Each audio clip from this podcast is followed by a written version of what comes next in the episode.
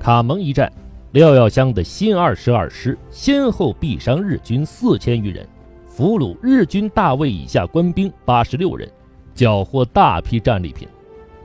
据俘虏供称，最后撤出的日军不足五百人，其精锐的第十八师团主力，如第五十六联队、第幺幺四联队三大队、第十八山炮联队主力、第二十一重炮大队等，几乎全被廖耀湘歼灭。六月十六日，廖耀湘指挥部队向卡蒙发起总攻，经过激烈会战。当日下午三时许，新二十二师与新三十八师部队在卡蒙城内会合，完全控制了这个军事重镇。日军死伤惨重，残兵仓皇窜往卡蒙西南的山地。第二次缅甸战役中，廖耀湘率部向缅北挺进，与新三十八师密切配合，二进野人山，占领了胡康河谷。攻克余邦、夏孟关，攻占瓦鲁班、英开堂、卡蒙。在整个缅甸反攻战役中，新二十二师给日军的王牌十八师团以毁灭性打击，共歼灭敌人两万多，一雪一九四二年初兵败野人山的耻辱。其中，新二十二师在卡蒙一战中就毙伤日军不下五千人。在攻占瓦鲁关战斗中，突袭十八师团司令部，缴获十八师团发布作战命令的官方大印，这在抗战期间绝无仅有。日本的精锐之师十八师团几乎全军覆没。蒋介石给自己得意弟子的嘉奖电只有三个字：“中国虎。”史迪威在缅北反攻结束后。给廖耀湘的贺电如此说：“这是你的光荣，是新二十二师的光荣，是中国驻印军的光荣，是全体盟军的光荣，更是中国人民的光荣。”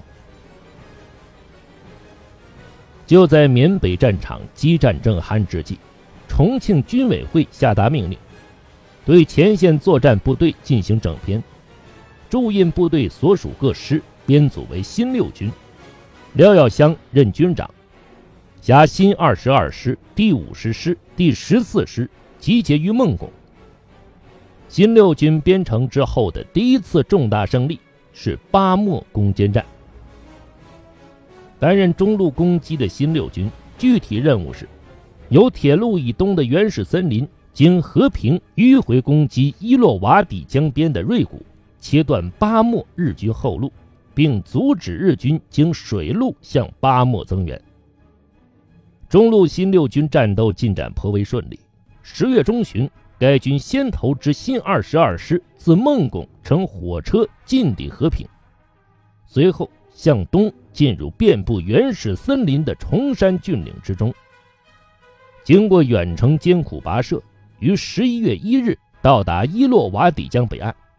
五日。该师先锋部队悄悄渡江，建立了滩头阵地，掩护主力续渡。日军仓促应战，但被新二十二师击溃。随后，新二十二师于次日占领卡利，对溃逃之敌穷追不舍。当日深夜攻击至瑞谷。日军没有料到新二十二师行动如此神速，其守军第二师团第十六联队一部。慌乱抵抗一阵后，逃向巴莫。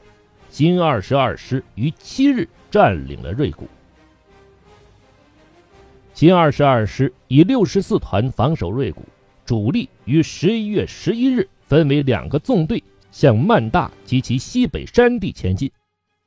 左纵队第六十五团经过激战，于次日攻占曼大；右纵队第六十六团十四日也到达了曼大。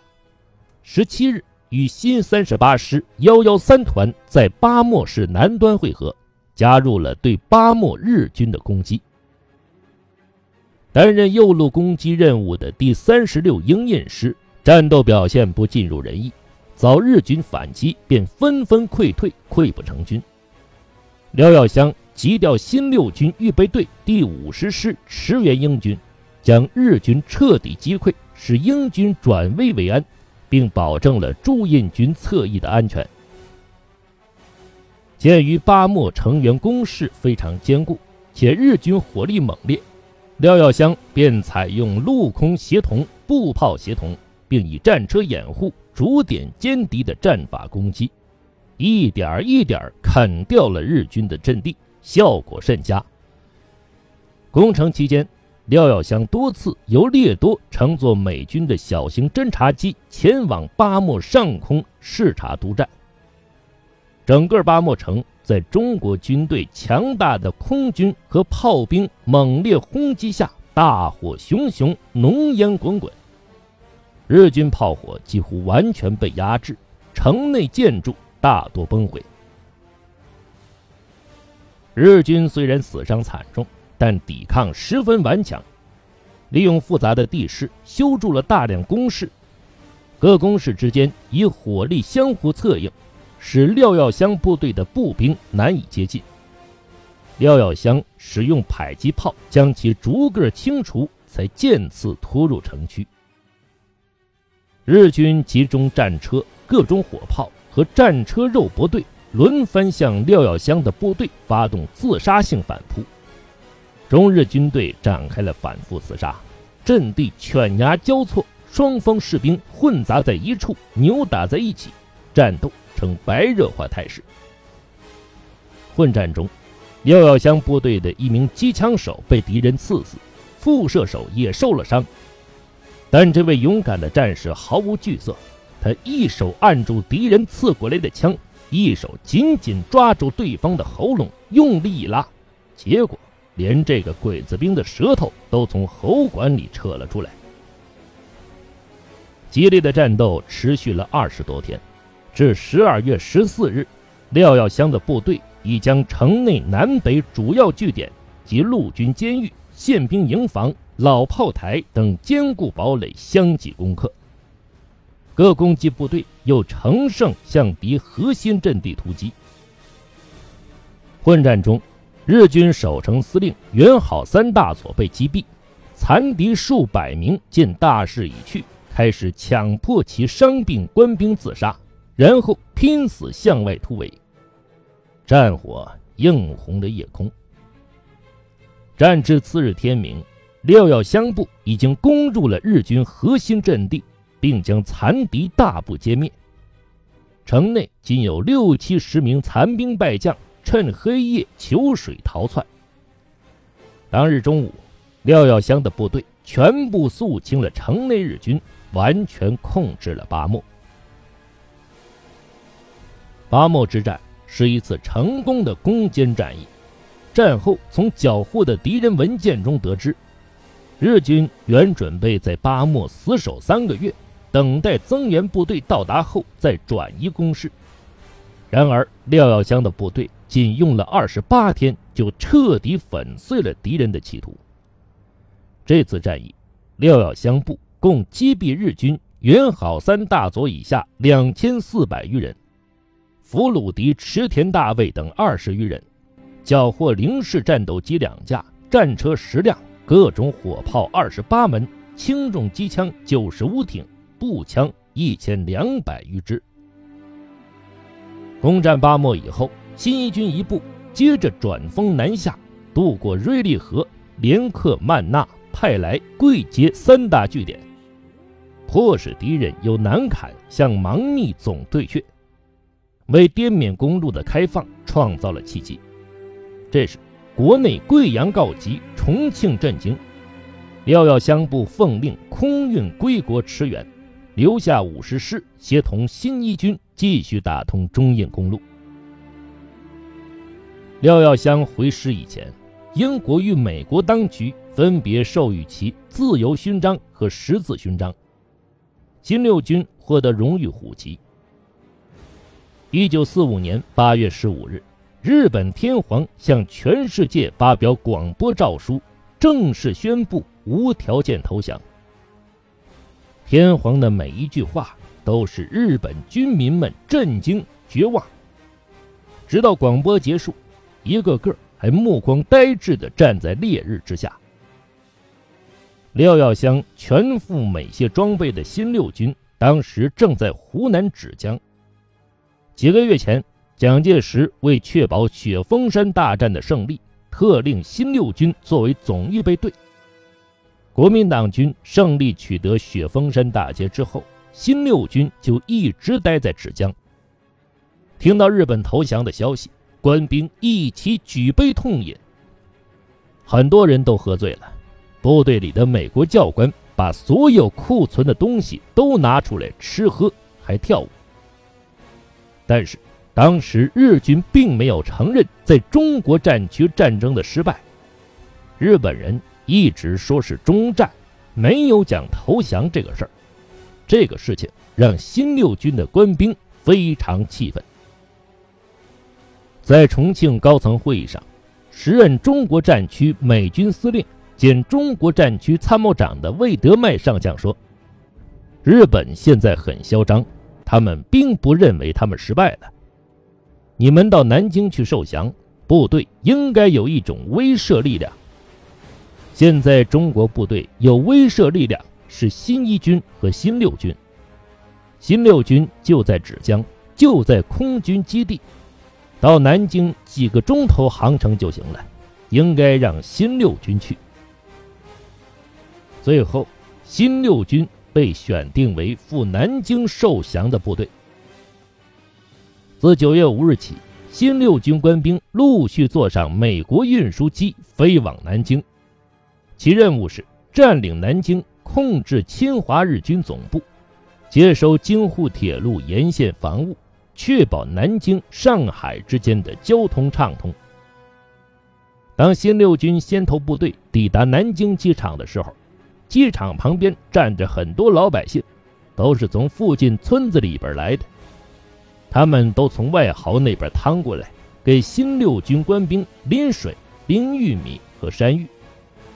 新六军官兵把美国人发的罐头还有香烟送给老百姓，与老百姓互相拥抱，激动万分。受降典礼的仪式。决定于一九四五年九月九日上午九时，在南京黄埔路中央军校旧址举行。这一天的黄埔路，长约五百公尺的大道上，布满由空运来京的国民党军宪兵及新六军的岗哨。自大营门至大礼堂，每隔十步竖有各盟国国旗，其与其之间。站立有持新式武器的卫兵一名，肃立警戒。新六军官兵以严整的军容军姿，将中国军人的威武展现在全世界面前，无愧于战胜国的形象，震慑了不可一世的日本投降代表，让中国人扬眉吐气。